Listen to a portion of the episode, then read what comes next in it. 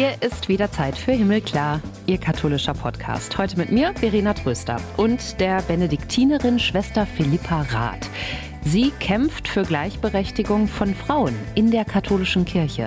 Hier bei uns erinnert sie sich daran, dass sie als Kind mal in der Schule gesagt hat, wenn ich groß bin, dann will ich Bundeskanzlerin werden. Dafür gab es damals eine Ohrfeige. Und das ist genau der Punkt. Es war jenseits jeder Vorstellung für diese Lehrerin, dass es irgendwann einmal eine Bundeskanzlerin geben würde. Und genauso ist es heute für viele Kirchenmänner oder Männer in der Kirche unvorstellbar, dass Frauen am Altar stehen. Und da muss ein Bewusstseinswandel in Gang gebracht werden. Und für den setzt sie sich ein, sehr mutig, wie ich finde. Ich freue mich sehr, dass sie zu Gast ist, Schwester Philippa Rath, Benediktinerin, Politikwissenschaftlerin, Journalistin, Theologin und Autorin zweier viel beachteter Bücher. Da werden wir drüber reden. So ein bisschen ist sie die Alice Schwarzer der katholischen Kirche. Ganz herzlich willkommen. Ja, herzlichen Dank für die Einladung und guten Morgen. Ich behaupte das einfach. Sie seien die Alice Schwarzer der katholischen Kirche. Ist dieser Vergleich überhaupt stimmig für Sie? bin mir nicht ganz sicher. Alice Schwarzer äh, kenne ich natürlich. Ähm, das war eine Ikone zu meiner Studienzeit schon in den Mitte 70er bis 80er Jahren. Feministin, äh, sehr radikal. Ich glaube nicht so ganz, dass der Vergleich stimmt. Dass ich mich für Frauenrechte in der Kirche einsetze, stimmt. Ich würde mich aber selber eher nicht als Feministin bezeichnen. Ich mag diese Ist, Istinnen äh, äh, Begriffe nicht so sehr. Die sind mir zu zugespitzt. Vielleicht einfach eine Ordensschwester, die sich für Frauenrechte in der Kirche einsetzt, das wäre mir lieber. Mhm. Das Vokabular äh, unterscheidet sich natürlich auch ein bisschen. Sie ähm, fordern Frauen ins Amt zum Beispiel. Sie sprechen von der Berufung der Frau, über die sehr wenig gesprochen wird.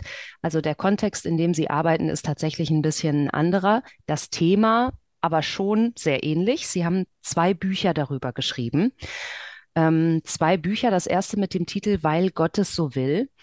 Da sprechen Frauen von ihrem Schmerz innerhalb der Kirche mit ihrer Berufung nicht gesehen zu werden. Vielleicht erzählen Sie mal, was genau ist das für ein Buch und was ist das für ein Schmerz, der da aufs Papier gekommen ist? Dieses Buch ist nie geplant gewesen. Das ist mir sozusagen in den Schoß gefallen. Es ist eine Frucht eines kleinen Nebengesprächs in der ersten Vollversammlung des Synodalen Weges. Äh, ich war gerade in das Forum Frauen in Diensten und Ämtern der Kirche gewählt worden und dann sprachen mich in der Pause zwei Bischöfe an, die sagten, sie wüssten eigentlich gar nicht, was das Frauenthema äh, hier zu suchen hätte und im Übrigen gäbe es doch eigentlich gar keine Frauen, die äh, Priesterin oder Diakonin werden wollen. Äh, das hat mich damals sehr erstaunt. Äh, Pausen sind leider sehr kurz. Ich konnte das auch nicht ähm, widerlegen in der kurzen Zeit. Ich habe dann den beiden Herren nur gesagt, es tut mir leid, dass Sie keine Frauen kennen. Ich kenne sehr viele. Und der Hintergrund ist, dass ich in der geistlichen Begleitung tätig bin, unter anderem hier bei uns im Kloster. Es kommen hier viele Frauen zu uns, auch Männer, aber auch in der Mehrheit Frauen, die ähm, in pastoralen Berufen tätig sind, also sogenannte Hauptamtliche in der Kirche. Und da habe ich über die Jahre doch eine ganze Reihe Frauen kennengelernt, die sehr darunter leiden, dass sie die Berufung, die sie in sich verspüren, entweder zur Diakonin oder Priesterin, dass sie diese nicht leben können. Gleichzeitig begleite ich ehrenamtlich eine KfD-Gruppe, eine große KfD-Gruppe, Katholische Frauengemeinschaft in Bingen, äh, an die 100 Frauen, die alle ehrenamtlich unterwegs sind und die ja eben solche Erfahrungen machen, die immer wieder an ja, ich würde mal sagen, gläserne Decken stoßen. Bis hierhin und nicht weiter. Sie tun sehr viel in der Kirche, aber das alles steht in umgekehrt proportionalem Verhältnis zur Verantwortung und zur, zur Mitsprache. Und darunter leiden die Frauen, vor allem diejenigen, die wirklich in sich wissen, dass sie eine Berufung haben zu einem der Ämter in der Kirche und dass diese Berufung nicht einmal geprüft wird. Das ist vor allem der Schmerz. Bei Männern wird natürlich sofort, die gehen ins Priesterseminar und werden dort einige Jahre, können sich selbst prüfen und werden geprüft. Aber bei den Frauen ist das ganz anders. Da wird überhaupt erst gar nicht danach gefragt, weil nicht weil es sein nicht sein darf. darf. Ja, genau, genau das. Und das ist für viele ein Schmerz, ein Leiden, und zwar für manche ein lebenslanges Leiden. Wir haben also einige Autorinnen in den Büchern, die die 90 schon überschritten haben. Also zwei von denen haben 70 Jahre eine priesterliche Berufung, die nicht anerkannt wurde, geschweige denn umgesetzt werden konnte äh, in die äh, Realität und das ist ja nicht nur eine Diskriminierung, sie fühlen sich diskriminiert, ausgeschlossen. Und das ist ein, ein schweres Leiden. Das mhm. kann man wohl so sagen, ja. Ich habe auch festgestellt, ich habe in so vielen Interviews schon Männer nach ihrer Berufung befragt. Und mir ist auch erst, als ich von Ihrem Buch gehört habe, zum ersten Mal aufgefallen. Also Frauen, wenn es jetzt nicht gerade Ordensfrauen sind, frage ich auch nicht danach. Erschreckt mich selber auch ein bisschen, aber das ist auch gar nicht Teil unserer Vorstellung, dass Frauen sich berufen fühlen zu Diakoninnen, zu Priesterinnen. Ähm, aber das sind sie natürlich. Sie kennen all diese Geschichten. Würden Sie sagen, Sie setzen sich persönlich so stark dafür ein, weil Sie das nachfühlen können, wie es sich anfühlen muss? Also Priesterin wollten Sie selbst nie werden, aber einen intensiven Berufungsmoment hatten Sie ja auch. Das ist richtig. Ich wusste ab einem bestimmten Zeitpunkt, ich kann Ihnen heute noch den Tag und die Stunde nennen, ich bin berufen in ein klösterliches Leben, in eine benediktinische Gemeinschaft. Da wusste ich noch gar nicht in welche, aber ich wusste, dass ich dieses Ordensleben für mich als Lebensentwurf wählen möchte. Priesterin oder Diakonin kam für mich nie in Frage. Und ich habe mir dann immer wieder vorgestellt in den letzten Jahren, seitdem ich diese vielen Frauen kennengelernt habe, was hätte ich gemacht, wenn mir damals jemand gesagt hätte, du kannst nicht Ordensfrau werden, hier werden keine Frauen genommen. Hier äh, gehen nur, können nur Männer Ordensmenschen werden. Das wäre für mich genauso ein Tiefschlag gewesen wie jetzt für die anderen Frauen, die sich zu priesterlichen und diakonischen Berufen, äh, berufen fühlen. Und insofern kann ich diesen Schmerz tatsächlich nachvollziehen. Bei mir ist die, hat die Prüfung, wie das auch bei den Männern zum Priesteramt ist, stattgefunden. Fünf Jahre lang Noviziat, der klassische Weg im Kloster. Und dann wird man zugelassen, wenn man selber die Entscheidung fürs Leben gefällt hat und dann ist der Weg klar. Und für diese Frauen war es eben nie klar. Sie mussten sich Alternativen suchen, weil sie überall abgewimmelt wurden sozusagen und haben dann auch Alternativen gefunden. Die einen sind Gemeindereferentin, Pastoralreferentin, Bildungsreferentin, Religionslehrerin, alles, was es an Berufen gibt. Nur das Eigentliche, was sie in sich gespürt haben, konnten sie nicht. Und das ist ähm, etwas, was mich dann auch irgendwie, ja, das, was meinen Gerechtigkeitssinn äh, äh, anstachelt.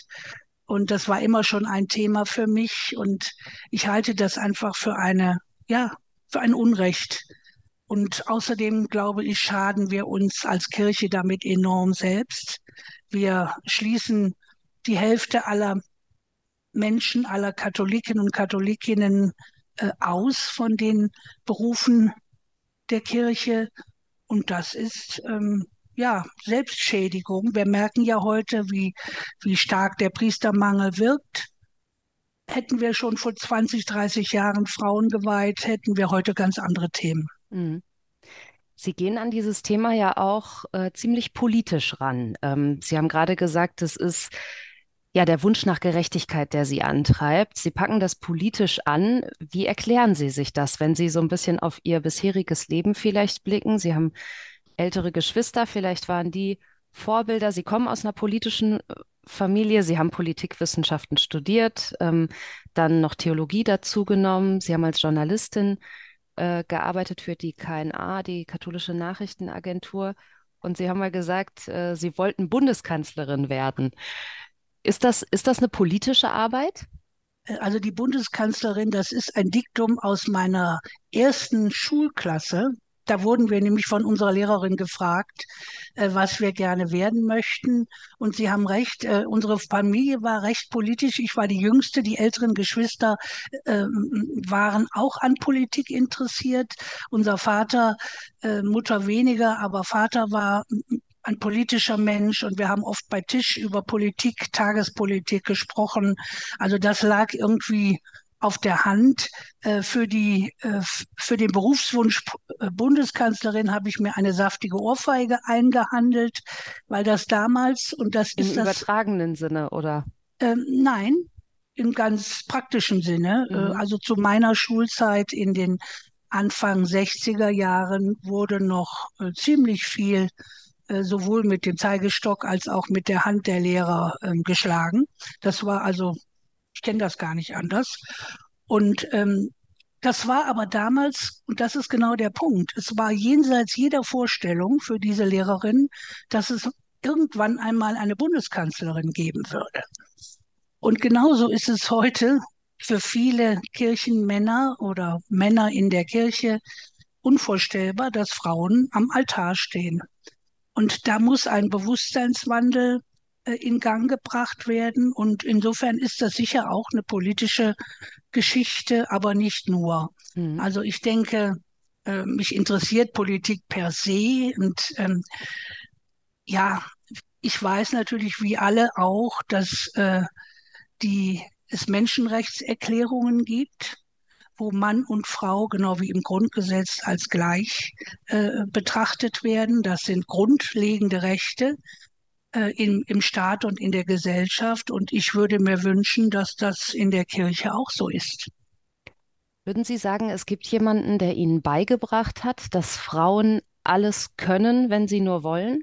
Weil dieser Wunsch, Bundeskanzlerin zu werden, in der Zeit, in der Sie groß geworden sind, das ist ja schon ungewöhnlich. Dass Sie sich das selbst zugetraut haben als Frau oder dass Sie den Unterschied auch vielleicht als Kind gar nicht gesehen haben. Beigebracht hat mir das, glaube ich, niemand. Aber man muss natürlich sehen, unsere Familienkonstellation, wir sind fünf Schwestern. Also wir sind ein Frauenhaus sozusagen. Der arme Vater musste mit, ja. mit Ehefrau und fünf Töchtern leben. Unser Bruder war schon in, als Kind gestorben. Der war also nicht mehr da. Und insofern war bei uns immer auch, sage ich mal, die Frauenpower äh, war in der Familie einfach da. Und das ist auch heute alle fünf, äh, vier Geschwister und wir alle fünf sind, glaube ich, sehr selbstständige, selbstbewusste Frauen geworden. Dazu haben uns auch unsere Eltern erzogen. Ja, insofern war das für mich eigentlich irgendwie selbstverständlich. Jetzt nicht Bundeskanzlerin, das habe ich wahrscheinlich irgendwie gesagt, um anzugeben, keine Ahnung, wie ich darauf gekommen bin. Ähm, aber ähm, dass wir also uns unserer Würde als Frauen äh, bewusst waren. Das ist sicher auch durch die Erziehung und das Umfeld so geworden, ja. Spielt da Gott auch eine Rolle? Ich habe ganz oft das Gefühl, ähm, wie man selbst ist, was man sich selbst zutraut, was man anderen zutraut, hat viel auch mit dem eigenen Gottesbild zu tun. Ich bin aufgewachsen mit dem Gottesbild, das ist der liebende Gott, der verzeiht mir auch alles. Ich, ich bin da nie in einer, in einer Angst gewesen. Mhm. Kenne viele Menschen, ähm, die mit Angst an Gott denken. Wie ist das bei Ihnen? Ja, äh, ähnlich. Da habe ich ähnliche Erfahrungen wie Sie, obwohl ich ja einiges älter bin.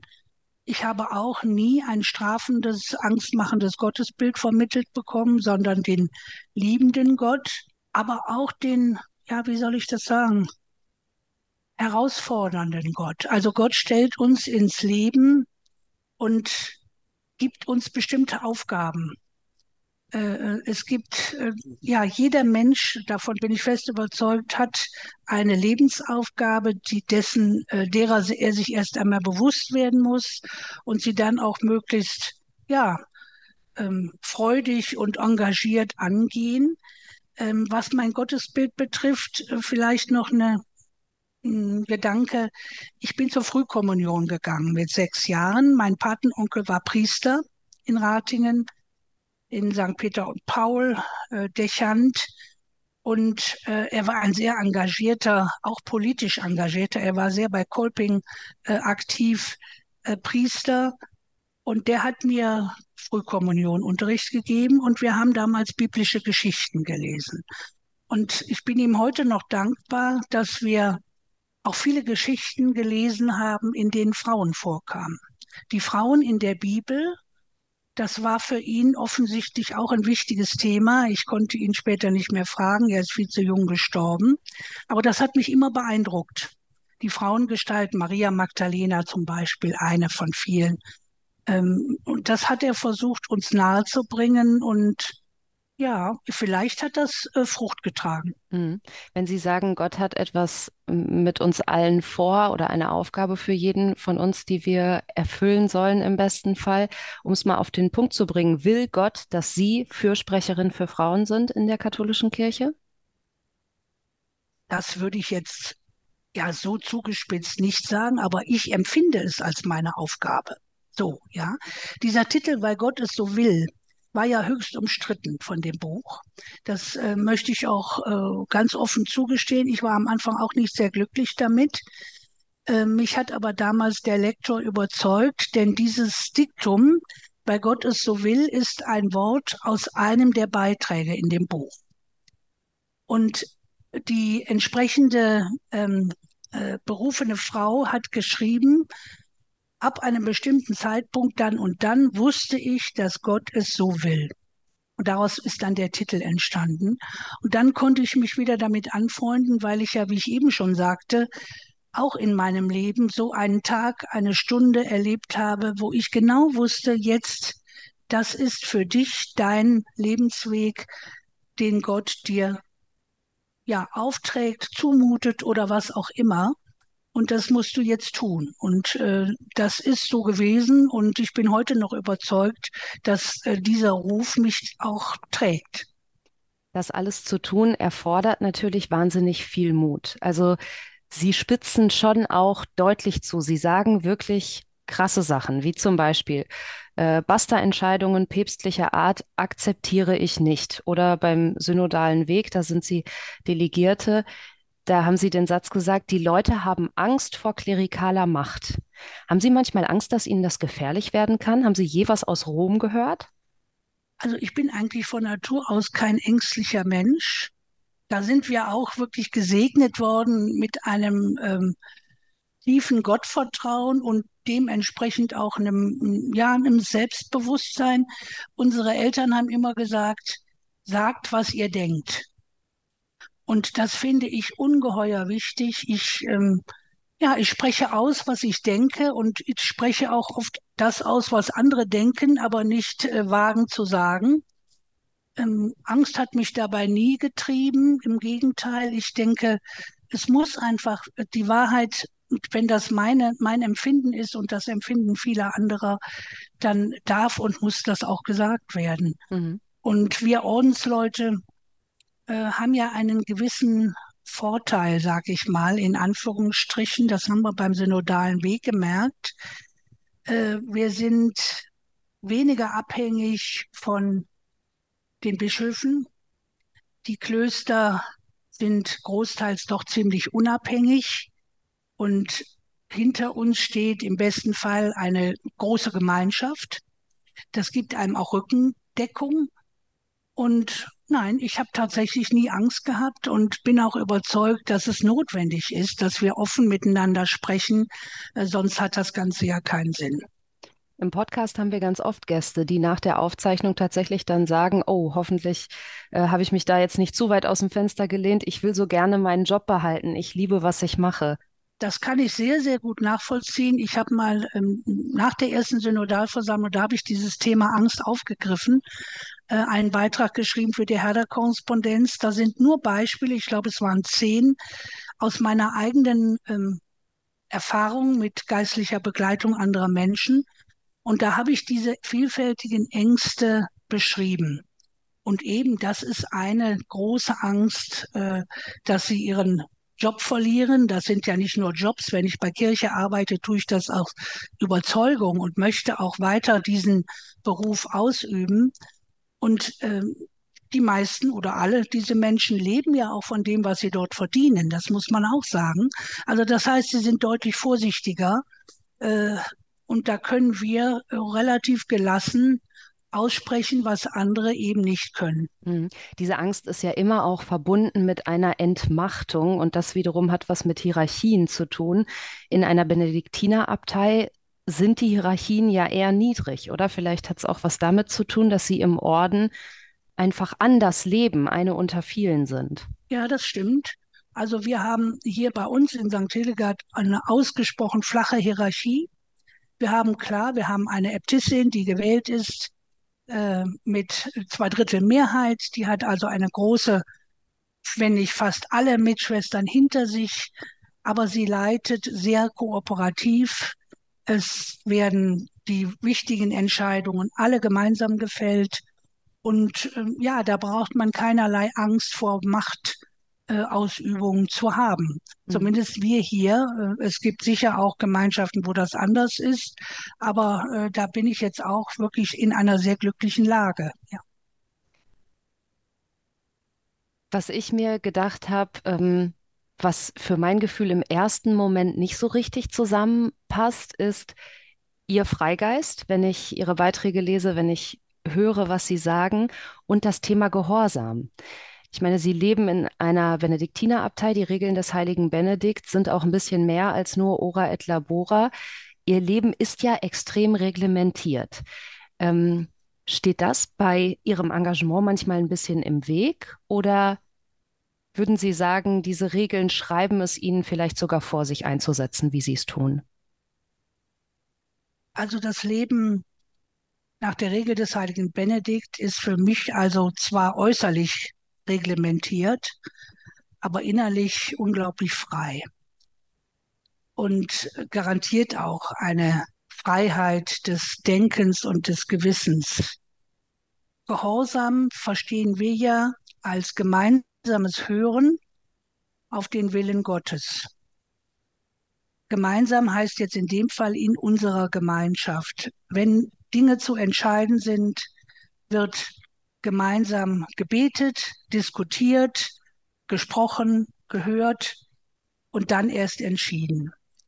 Und insofern habe ich nie, bin ich nie in meinem Engagement bisher in Konflikte geraten. Ich gehe ja offen damit um. Ich spreche ja auch mit meiner Äbtissin, mit dem Konvent. Ich habe sehr viel immer berichtet aus dem synodalen Weg und habe immer gespürt, dass die Äbtissinnen, es sind jetzt schon zwei, wir haben inzwischen eine Neuwahl gehabt im Januar, dass sie hinter mir stehen und dass der Konvent auch hinter mir steht. Es muss nicht jeder dieselbe Meinung haben, aber im Prinzip ist da eine große Solidarität. Insofern ist das für mich kein keine Gehorsamsübung oder etwas, wo ich vorher abfragen muss, darf ich das auch sagen? Da käme also keine äh, weder eine Mitschwester noch die Äbtissinnen, die ich bisher erlebt habe, wären auf die Idee gekommen, mir vorzuschreiben, was ich zu sagen und zu tun hätte. Sie respektieren meine Meinung, sie respektieren die Gewissensfreiheit und äh, damit kann ich wunderbar leben und bin sehr dankbar dafür. Was sagen Ihre Mitschwestern zu dem, was Sie tun? Das ist unterschiedlich. Sie müssen ja immer sehen, äh, eine klösterliche Gemeinschaft ist praktisch ein Abbild der Gesamtkirche. Früher nannte man das Ecclesiola, also kleine Kirche. Das heißt, wir haben in unserer Gemeinschaft ähm, das ganze Meinungsspektrum, was es auch in unserer Kirche gibt. Und äh, wir haben viereinhalb Generationen. Die jüngste ist äh, Anfang 30, die älteste Mitte 90. Da können Sie sich vorstellen, dass die Vorstellungen und Erfahrungen äh, von und mit Kirche sehr unterschiedlich sind. Ähm, sehr viele der jüngeren und mittleren Generation, ähm, auch Teile der alten Generation, ähm, unterstützen mich sehr in dem Anliegen äh, der Geschlechtergerechtigkeit. Äh, anderen ist das, jetzt sage ich mal, nicht egal, aber es ist für sie nicht eine, eine wichtige, besonders hervorstechende Frage. Wir haben auch einige Mitschwestern, die sagen, ich kann bestens damit leben, dass wir nur Männer als Priester haben. Ich brauche das nicht. Also es gibt eigentlich alles. Ähm, aber auch das finde ich, finde ich eher gut, denn wir sprechen ja darüber und ich versuchen oder wir versuchen natürlich auch äh, Mitschwestern zu überzeugen. Da gibt es eine interessante Erfahrung, die wir gemacht haben nach Erscheinen des Buches, weil Gott es so will, mit den Zeugnissen der Frauen, die sich berufen wissen, haben wir dieses Buch ganz bewusst bei Tisch gelesen. In unseren Klöstern wird ja bei Tisch nicht gesprochen, sondern wir haben Tischlektüre. Und dann haben wir tatsächlich diese 150 Lebens- und Glaubens- und Berufungsgeschichten der Frauen über Wochen bei Tisch gelesen. Und man hat deutlich gemerkt, dass sich die Stimmung gewandelt hat, dass auch diejenigen, die bisher überhaupt keine Vorstellung von diesem Thema hatten, auf einmal gesagt haben, ja, warum eigentlich nicht? Warum tun wir das nicht? Warum geht das nicht? Könnte das nicht eine Bereicherung für unsere Kirche sein? Also da hat sich Bewusstseinswandel vollzogen und das habe ich auch allgemein gemerkt, äh, im, sowohl im Zusammenhang des synodalen Wegs ähm, als auch in anderen Zusammenhängen. Es hat sich auch in den Köpfen der Männer, der Kirchenmänner, der Bischöfe, nicht aller, aber doch sehr vieler, im Laufe dieser drei Jahre jetzt sehr viel gewandelt. Und ich bin ähm, persönlich überzeugt, dass theologische Argumentationen sind wichtig, gut, liegen ja auch seit zum Teil Jahrzehnten auf dem Tisch. Aber diese persönlichen Zeugnisse, das ist nochmal eine ganz andere Ebene der Argumentation, und wie Sie eben selber sagten, da hat man früher gar nicht drüber nachgedacht. Man wagte es gar nicht zu denken. Und jetzt sieht man da auf einmal, es sind 150 aus allen Diözesen und äh, Teilen Deutschlands. Ja, und das ist ja nur die Spitze des Eisbergs. Es sind mhm. ja noch viel, viel mehr. Inzwischen hätte ich problemlos noch zwei andere Bücher füllen können. So viele Frauen haben sich im Nachhinein gemeldet. Also das heißt, ähm, ich glaube, diese, diese persönlichen Zeugnisse sind ganz, ganz wichtig gewesen für den Denkprozess. Was Sie getan haben, das ist auch so ein bisschen Stichwort äh, Denkprozess, etwas, was ähm, ich finde, was wahnsinnig klug ist, denn Sie haben in einem zweiten Buch, im Nachfolgerbuch, dann die Männer zu Wort kommen lassen. Denn es ist ja auch vollkommen klar, ohne Männer geht es nicht. Die Ziele, die Sie erreichen möchten, die müssen das klingt jetzt so ein bisschen abwertend an den Männern vorbei, das meine ich gar nicht so, aber auch Männer müssen mit ins Boot. Und ähm, da ist ja tatsächlich genau das passiert, was Sie gerade gesagt haben, dass Männer, Bischöfe, Laien, Pastoralreferenten, Männer der Kirche ihre Meinung geändert haben. Im Nachfolgebuch Frauen ins Amt, Männer der Kirche solidarisieren sich, da sprechen diese Männer. Ja. Was genau sagen Sie? Das Buch ist auch nicht geplant gewesen, sondern ist aus den Reaktionen auf das Frauenbuch entstanden. Es haben mir ganz viele Menschen geschrieben und eben auch sehr viele Männer. Und erst dann kam der Gedanke, ja, ähm, es wäre gut, so ein Komplementärband zu machen mit Stimmen von Kirchenmännern. Wir haben da noch einige angeschrieben, sodass es dann am Ende 105 waren. Äh, ja, was schreiben die? Sehr unterschiedlich. Die schreiben zum Beispiel auch persönliche Erfahrungen mit Frauen in der Kirche. Schon mit ihren Müttern. Es gab ja, es gibt ja auch starke Mütter, die dann die, die ähm, äh, ihre Söhne auch geprägt haben, auch in der Richtung offen zu sein, tolerant zu sein, äh, den Frauen gegenüber. Andere haben geschrieben, sie haben zum ersten Mal die Stärke der Frauen am Altar erlebt, ähm, als sie ökumenische Gottesdienste gefeiert haben, wo sie gemeinsam mit einer evangelischen Pastorin äh, am Altar standen. Äh, andere äh, sind sehr auch von dem Thema Gerechtigkeit äh, inspiriert, äh, schreiben auch das, was ich eben sagte, dass unsere Kirche viel reicher, viel bunter, viel überzeugender, glaubwürdiger wäre, wenn sie die Ämter für die Frauen öffnen. Also es ist ein ganzer bunter Strauß von Argumenten, die da kommen. und Erfahrungen. Und das finde ich eigentlich sehr, sehr schön. Auch, dass es uns gelungen ist, tatsächlich auch äh, zehn Bischöfe mit ins Boot zu holen in diesem Buch. Es schreiben alle ähm, Laien, es schreiben Diakone und, und, und, Pastoralreferenten.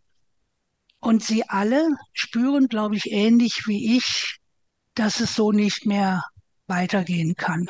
Dass wir auch die Frauen oder viele Frauen, ich, man kann nicht die Frauen sagen, viele, sehr viele Frauen aus der Kirche hinaustreiben und dass wir äh, in absehbarer Zeit hier etwas ändern müssen, äh, auch äh, um das äh, wirksame und, und lebendige Überleben der Kirche willen. Mhm. Haben Sie die Hoffnung, dass Sie das erleben werden, also eine wirkliche Gleichberechtigung der Frauen, was bedeuten würde, Frauen in alle Weiheämter oder zum Beispiel auch dafür machen Sie sich stark die Öffnung der Zölibatsverpflichtung für Priester. Werden Sie das noch erleben? Ich habe das sehr häufig schon in Interviews gesagt und glaube auch tatsächlich noch daran, äh, obwohl viele mich da nur belächeln und als naiv betrachten.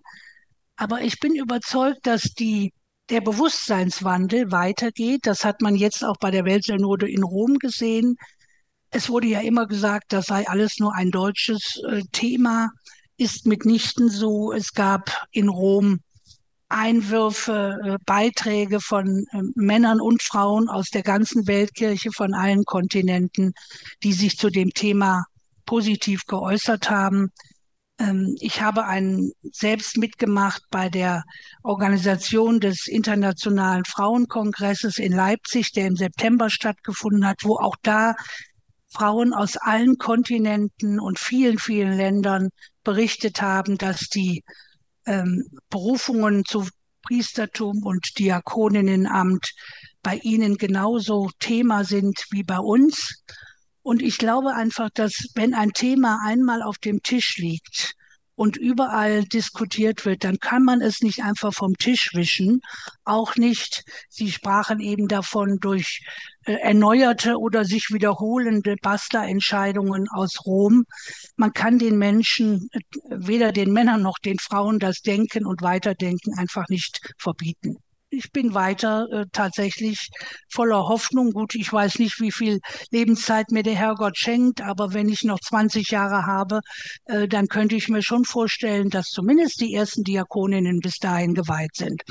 Damit sind wir bei unserer letzten Frage im Himmelklar-Podcast. Traditionell fragen wir, und diese Frage würde ich auch gerne an Sie richten, denn ich weiß, Sie haben ganz viel davon. Ich würde gerne von Ihnen wissen, was gibt Ihnen Hoffnung? Ja, ich sage immer, ich habe tatsächlich ein unbegrenztes Hoffnungspotenzial und glaube auch an die Kraft der Hoffnung. Was gibt mir Hoffnung? Wir stehen ja vor Weihnachten. Äh, Weihnachten, Gott ist Mensch geworden, um bei uns zu sein und unser Leben zu teilen. Und das macht mir Hoffnung oder, oder unglaubliche Hoffnung und gibt mir Kraft, dass ich weiß, dass Gott bei uns ist. Trotz allem, in allem auch wenn wir es oft nicht verstehen, aber er lässt uns nicht fallen. Er ist bei uns. Was mir weiterhin so viel Hoffnung macht, ist dieses ungeheure Engagement so vieler Frauen. Und das ist einfach, äh, ja, wenn Sie das erleben, wenn da afrikanische oder philippinische oder australische Frauen aufstehen und über ihre Berufung sprechen, das ist ein ganz starkes Hoffnungszeichen, äh, was mir dann auch wieder Mut macht und Hoffnung gibt, äh, nicht aufzugeben, dabei zu bleiben. Ich plädiere immer dafür, wir bleiben in der Kirche, denn wir wollen Kirche von innen verändern und ja, das alles macht mir unglaublich Hoffnung. Das sagt uns Schwester Philippa Rath im Himmelklar Podcast. Ganz herzlichen Dank. Gerne. Das war Himmelklar in dieser Woche. Unser Gespräch mit der Benediktinerin Schwester Philippa Rath. Mehr dazu gibt's natürlich wie immer auf domradio.de und katholisch.de oder auch himmelklar.de. Wir hören uns. Bis bald.